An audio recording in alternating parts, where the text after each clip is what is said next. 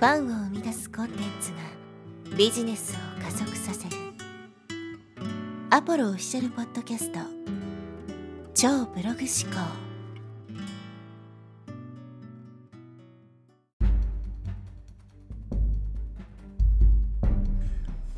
はい、えー、こんにちは、ポロです、えー、今日はですね、ビジネスは車の運転と似ているという話をしていきます。最近ですね、ちょっといろいろ考えていて、なんかこう、車とビジネスってすごく似てるなって思ったんですよね。多分これだけ聞くとどこが似てんのっていうふうに思うかもしれないんですけど、まあ、今からいろいろですね、えお話していくので、まあ、ぜひ聞いてもらえればと思います。で、これどういうことかっていうと、例えばですね、自分が車に乗りたいと思った時に、まず最初何をするかっていうと、教習所に通って、まあ、座学で勉強して、で実地でなんか練習してその後ある程度慣れてきたら路上に出て教習。そして免許が出たら自分で一人で運転するようになりますよね。もしこのプロセスをすっ飛ばしていきなり車のね知識もないし運転したこともない触ったこともない状態。で交通ルールもわからない状態で、えー、車を運転したらどうなるかっていうとまあ事故を起こしたりとかね、えー、まあ、何かしらのそういう、えー、トラブルに巻き込まれたりとかってあるわけです。でもちろん車に乗るってことは目的地があるわけですけどどこかに向かうためにですね車に乗って移動するわけですよね、うん、でも目的地がどこなのかわからないと道に迷うと思うんですよ。だってそもそもどこに行けばいいのかわからないんだからもうひたすらぐるぐるぐるぐるね回ってどこを目指すともなくただ走り続けるみたいな状態になるわけです。車の運転でこういうことする人ってまずいないじゃないですか絶対に教習所に通うしねえー、ちゃんと練習してからまあ実地、まあ、路上に出て免許取ってから車を運転するし車を運転する時は必ず目的地がありますよね。で今だったらカーナビとかついてるからそこまでのね、まあ、最短ルートとか最適なルートを、まあ、カーナビが導し導き出してくれるということですけどビジネスだとさっき言ったこのね全く訓練されてない状態でいきなり車に乗って事故を起こすみたいな人が多いわけです。これがビジネスが車の運転と似ているってことなんですけど例えばどういうことかっていうとそのビジネスの一切経験も知識もスキルもない状態でいきなりビジネスを始めちゃうってこと。だからさっきで言うならばまず座学でその車のね、えー、まあ、知識とか交通ルールとか覚えてやるわけじゃないですか。でもそれだけだと車って運転できるようにならないから実際にねその、まあ、実技の方で練習してまあその訓練するわけですね。でもビジネスに関してはもう知識もゼロみたいな経験もゼロっていう感じでいきなりね、飛び込んでしまう。そして目的が明確じゃない人も本当に多いんですよね。なんとなく100万稼ぎたいみたいな。目標すらない人もねとにかくなんかちょっとお金持ちになりたいとかっていう漠然としたね、えー、まあそういうものしか持ってない人もいる。そうなるとどうやっていけばいいのかわからないんですよね。どこに走っていけばいいのか。目的地がない状態で走り出してるわけです。目的地がないからそこまでのルートっていうのもわからないですよね。カーナビも使いようがないってことです。でこういう状態で行くとどうなるかってさっき話しましたよね、うん、車の運転できないのに車に乗ったらまあ事故る。そして目的地がない状態で走り回っても道に迷うだけみたいな。だからこそ初心者がいきなりビジネスをね始めてやってもまあうまくいかない、まあ、失敗するわけですね。要するに事故るってことです。失敗してしかも何をやったらいいのかわからないみたいな人多いじゃないですか。それはさっきの、えーまあ、ゴールがない状態。そして、まあ、カーナビすらない状態と言ってもいいかもしれないですね。うん、っていうことです。じゃあどうするかってことなんですけど車だったら自分が最初に車に乗る時っていうのは横に教習所の教官が乗ってますよね。いわゆるその道のプロと呼ばれる人たちが乗ってるわけです。でプロが横に乗ってるからね、逐一こういう風にしてくださいって指示を出してくれたりとかねもちろんプロは道もしっかり分かってるから次は右曲がってくださいとかねここ止まってくださいとかって言うじゃないですか。だから道迷うこともないわけです。ビジネスも一緒で例えば全くゼロの状態からスタートする時にその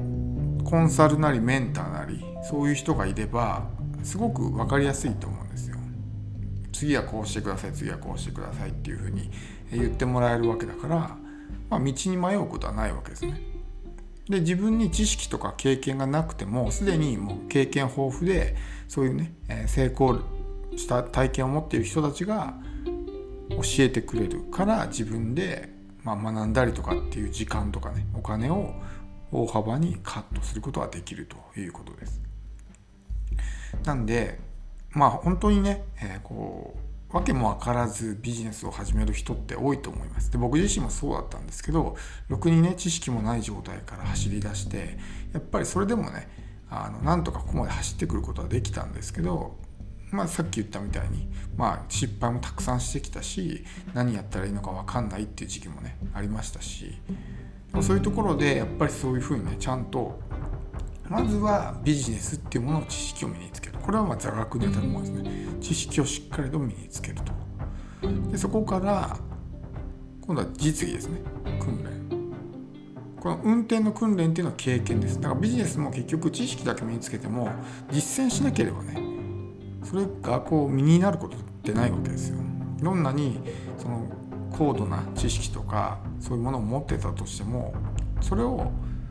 例えばビジネスっていう現場にね自分が出てプレイヤーとして活動しないことには経験値って上がっていかないんですよね。ビジネスで上手になっていかないんです。やっぱり生き物ですから。こう何々理論とかね何々の法則とかってありますけどあれは100%ねそれが通用するわけじゃなくてビジネスって生き物だからその時の状況とかねそういうものによっても変わるわけですよ。出る結果っていうだからやってみないと分かんない。でそういうものっていうのは経験によってこうね勘みたいなものが培われていくのでやっぱり自分が現場に出て実際にプレイヤーとしてねビジネスをやるっていうのが大事になってきますでもやっぱりこの最初のね知識がある状態スキルがある状態でスタートするのか全くそれがない状態でスタートするのかで全然違うんですね。うん、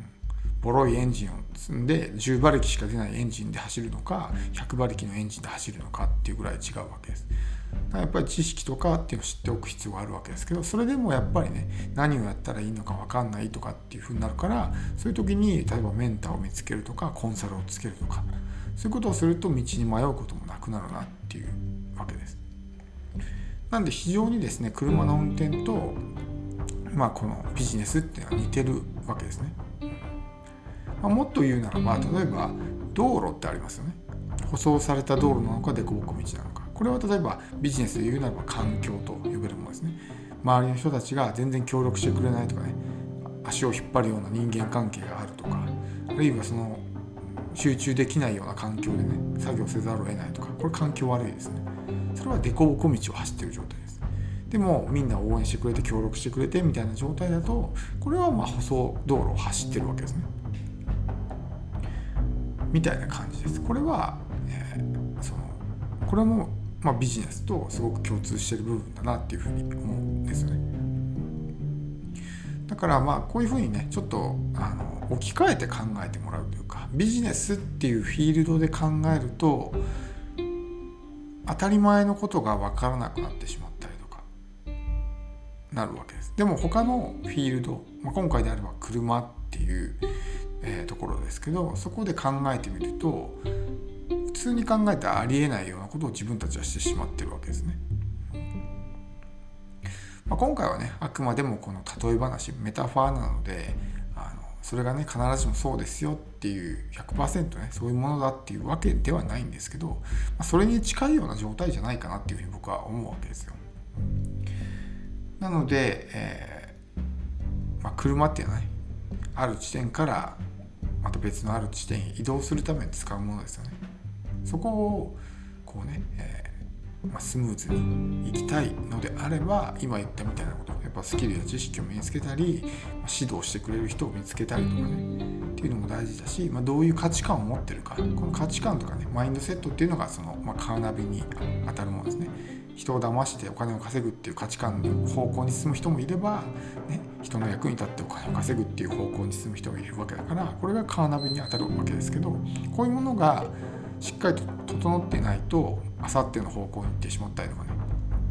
でそっちから戻ってこれなくなるみたいな。信用を失ってもうリカバーできないみたいなね状態になってしまうことがあるので、えー、まあ、くれぐれもね気をつける必要があります。